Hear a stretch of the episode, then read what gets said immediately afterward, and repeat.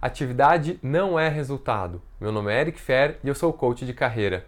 E vamos ao conteúdo de hoje. A diferença entre atividade e resultado. Quando eu comento isso com meus clientes em coaching, às vezes eles me falam, mas Eric, sem atividades não tem resultado. O grande lance aqui é onde está o seu foco. Você está focado numa lista de to-dos que você elencou em algum momento ou alguém elencou para você? Ou você está focado no resultado que você quer atingir, no resultado que você quer conseguir, independente da lista de tarefas, independente daquilo que você tem que fazer? E a diferença é exatamente essa. Quando você tem um foco numa lista, você está preso em dar o check em cada um dos itens.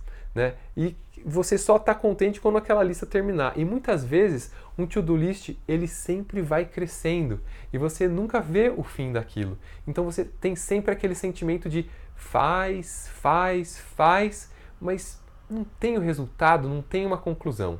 Por outro lado, quando você foca no resultado, você está seguindo por um caminho mas às vezes você vê que não é aquele caminho, você precisa desviar e às vezes você encontra um atalho completamente diferente que chega no resultado de uma forma muito mais rápida.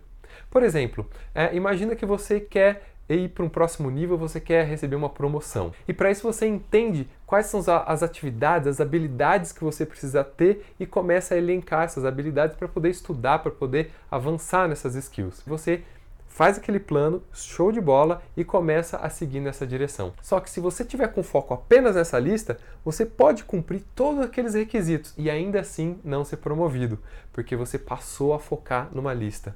Mas quando você foca no resultado, que seria, no exemplo, a sua promoção, você tem o seu planejamento e vai avaliando conforme você vai agindo se aquilo está te fazendo chegar mais perto do seu objetivo. E ainda nesse exemplo, uma hipótese seria que se, ao invés de você focar em habilidades técnicas, você focasse em adquirir mais responsabilidades e com as atitudes que você já tem hoje, se colocar numa postura de responsabilidade, de fazer coisas que sejam mais responsáveis, talvez dessa forma, focando no resultado, você chegasse de uma forma mais rápida onde você quer, ao invés de ter que fazer uma grande jornada de aquisição de conhecimento e habilidades para que talvez você tivesse pronto para sua promoção. Então, esse é um exemplo. E a diferença entre focar em atividade e resultado é que quando você foca em resultado, você tem um crescimento na carreira mais palpável, você, você tem uma percepção melhor, você percebe também através do reconhecimento que você tem daquilo que você entrega, porque você entrega resultado e você não entrega atividade, e no fim você tem mais oportunidade e mais condições